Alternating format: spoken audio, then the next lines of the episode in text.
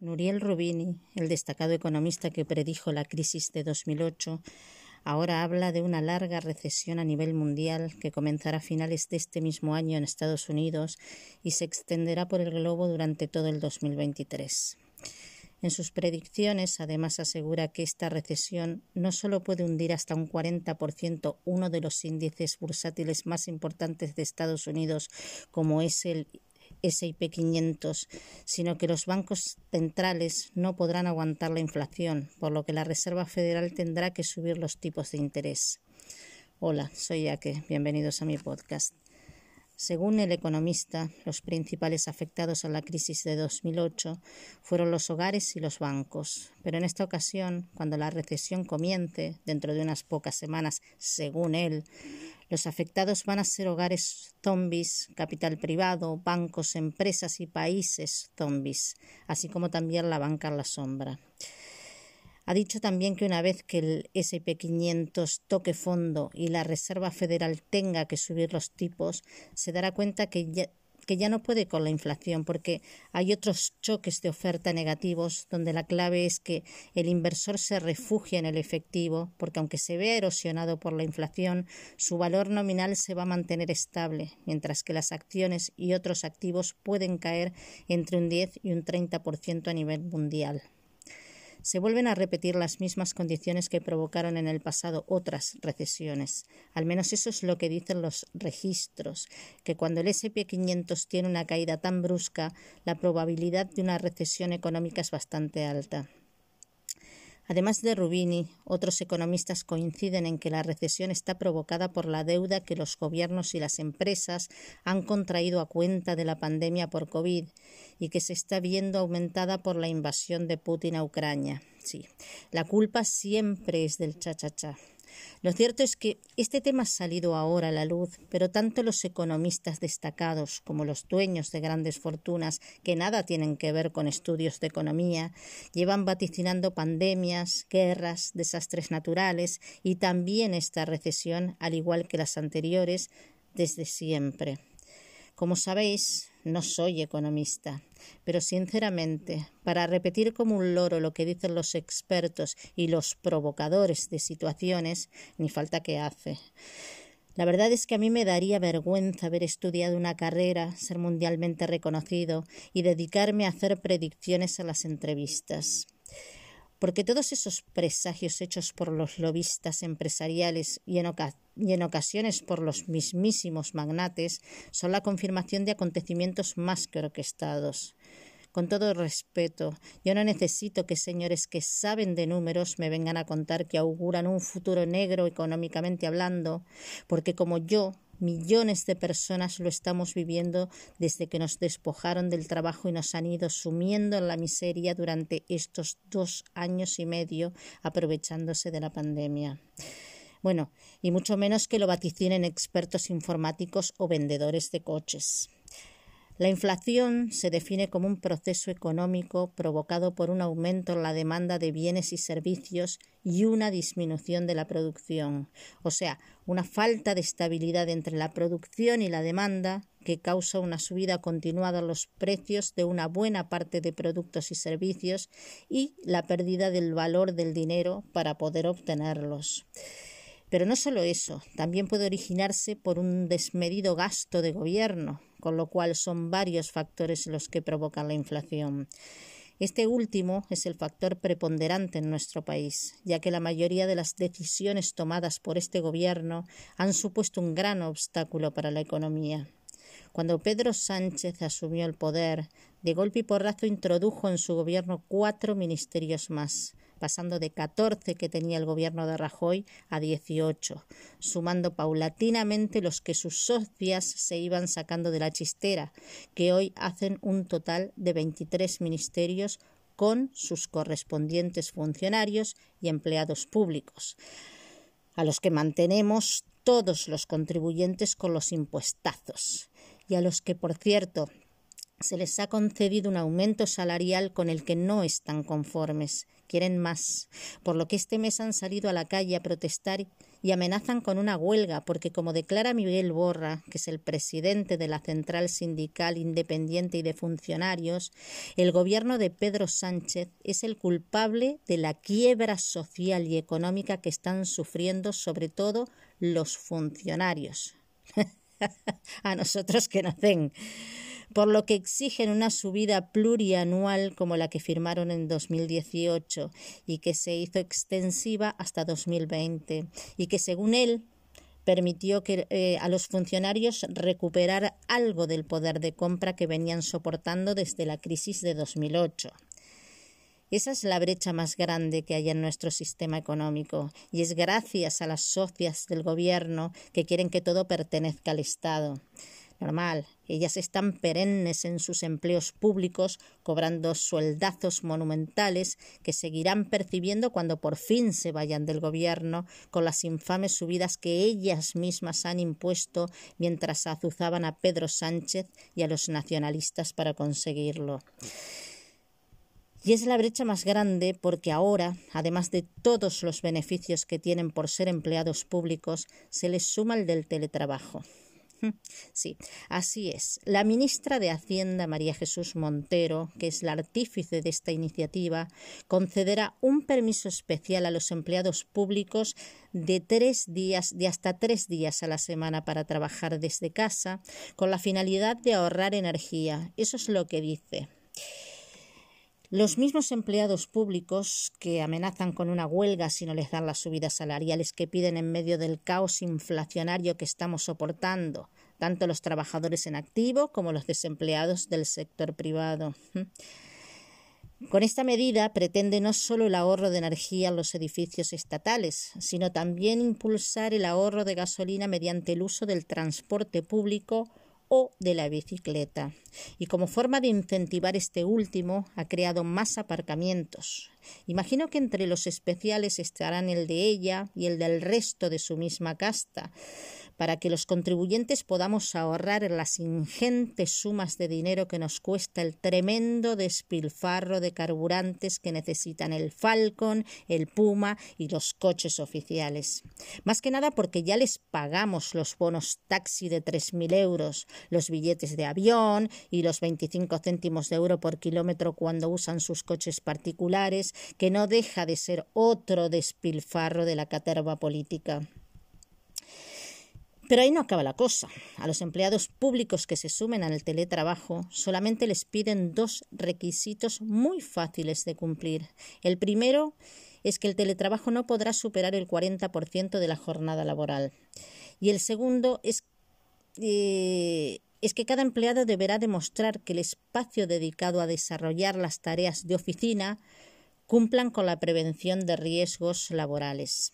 Además de eso, y a pesar de que el Ministerio de Hacienda ha dicho que no va a comprar equipos para los empleados públicos que trabajen a distancia, los demás ministerios aseguran que siempre habrá presupuesto para garantizar a cada funcionario un ordenador igual al que tienen en el organismo donde trabajan. Como veis, son todo ventajas el tener como empleador al Estado, ya que la jornada laboral es de lunes a viernes, el horario siempre menos de ocho horas al día, sueldos muy por encima de lo que establece el salario mínimo interprofesional, todos los festivos libres y pagados. Estoy hablando de los que trabajan en la Administración. Ya sabemos que hay algún sector en el empleo público que trabaja el día, eh, el día que le toca, sea festivo o no, como el personal sanitario, por ejemplo, pero ellos tienen otro tipo de salarios. Eh, los de la Administración además siguen gozando de los días de recreo que les conceden con el teletrabajo a distancia. Sumando pues los días del teletrabajo, los de asuntos personales, los de vacaciones anuales, los de bajas por maternidad, bajas por paternidad, por estrés, por COVID, por gripe, alergias varias, gastroenteritis, ciática, tortícolis, afonía, migrañas, por ser mujer y tener la regla, por la menopausia y por infinidad de dolencias, al cabo del año salen de las arcas públicas miles de millones destinados al pago de salarios de funcionarios fantasmas que no van a trabajar porque después de hacer el cómputo de los días libres que les pertenecen, superan los 365 que tiene el año. Y el contribuyente, además de soportar los gastos de los funcionarios fantasmas, el que es autónomo, el que se tira de sol a sol en su negocio para poder sobrevivir, también tendrá que presenciar la caída libre de su negocio por culpa del teletrabajo. El trabajo a distancia es otro factor decisivo para la extinción del pequeño comercio. Es más que obvio que el que se queda trabajando en casa también desayuna, come, cena y se toma el café en casa. Y como mucho, el día que no quiera cocinar comprará las tarrinas de veneno preparado que venden los supermercados, pioneros en quitarles la clientela a los restaurantes de la zona.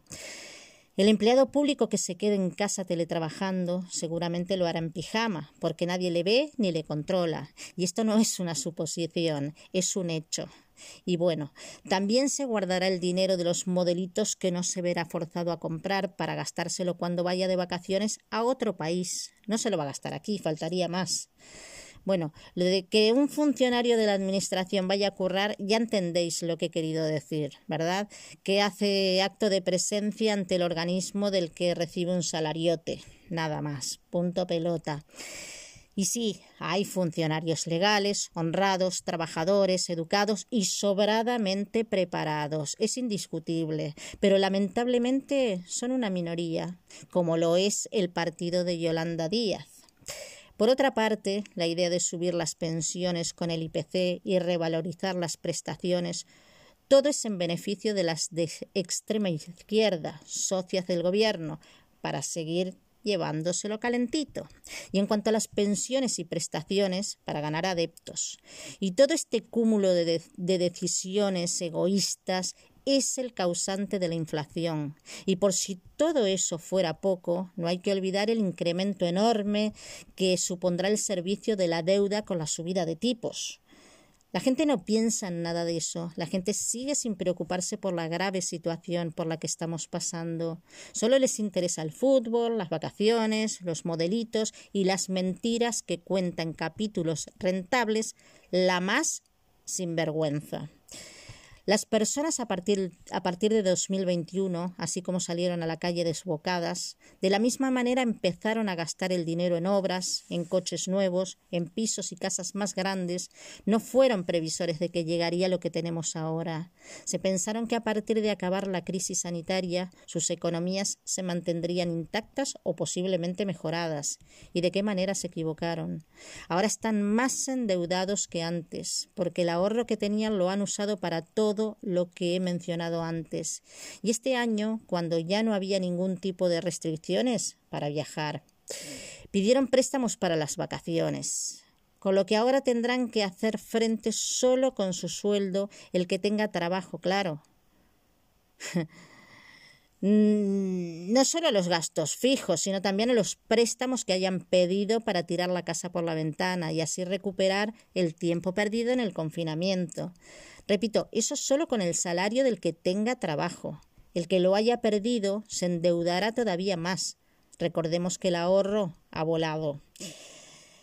Que no venga ahora ningún iluminado a decirme que la recesión será en breve, cuando ya estamos sufriendo desde hace dos años y medio hambre, desempleo, desigualdad, exclusión, miseria, ya que, hemos, ya que hemos experimentado no solo la pérdida total del pequeño ahorro que hayamos podido tener, sino que también estamos padeciendo un endeudamiento a nivel personal tan grande que el hecho de no saber de qué manera podemos llegar a pagarlo nos origina altos niveles de estrés y de que ya ha costado la vida a miles y que van alza.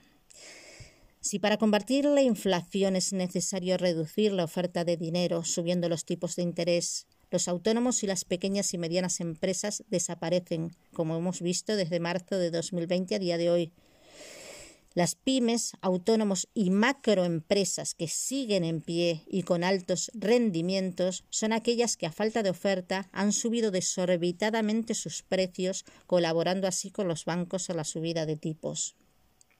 Despidiendo a casi la totalidad de sus empleados y negociando con el resto bajadas salariales, contratos basura y toda la desprotección y la explotación a los trabajadores que permite una reforma laboral que nunca tenía que haber visto la luz y mucho menos en medio de un caos pandémico que nos ha sorprendido a todos, menos a los pastores que nos guían, a los negacionistas y a sus porquerizos. ¿Y por qué no tendría que haber salido adelante? Pues porque ha sido otra jugarreta más de la feministra de trabajo para matar dos pájaros de un tiro.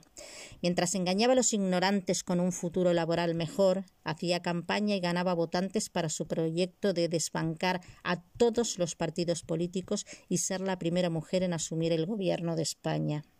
Como bien digo, ese era su proyecto. ¿Qué ha pasado? Pues no mucho. Será que el nombre Sumar no ha convencido a nadie, ya que lo único que ha sumado hasta ahora son críticas por mentirosa, embaucadora y arribista. Sus contratos indefinidos son de jornada parcial, y lo que antes era un contrato temporal ha sido sustituido por fijo discontinuo. Si antes el periodo de prueba era de un año, cuando te despedían justo antes de cumplir el año, al menos habías cobrado once salarios más la liquidación, además de no pasar mucho tiempo en volver al mercado laboral. Y en el peor de los casos, si el nuevo empleador decidiera no continuar la relación laboral a los pocos días, al haber cotizado un año entero, tendrías derecho a cobrar el paro durante cuatro meses. Ahora el periodo de prueba es de 45 días y cuando te largan el día 44 como me largaron a mí, habrás cobrado un salario miserable más la calderilla de la liquidación de medio mes. Y no solo tendrás que armarte de paciencia hasta que encuentres un contrato Díaz o basura, como prefieras llamarle, si lo encuentras, solo tienes que dejarte explotar unos 40 días más sin dejar de buscar para que puedas encadenar uno con otro.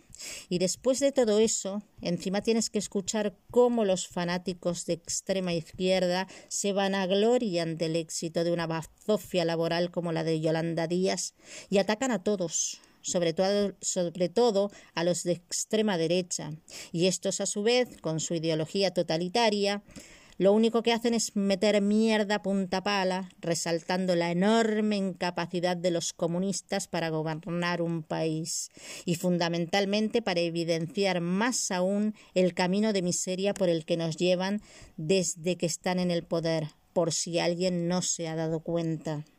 Todas estas supuestas rivalidades entre políticos son solo una pose para que los imbéciles de los fanáticos les sigan regalando poder y posesiones.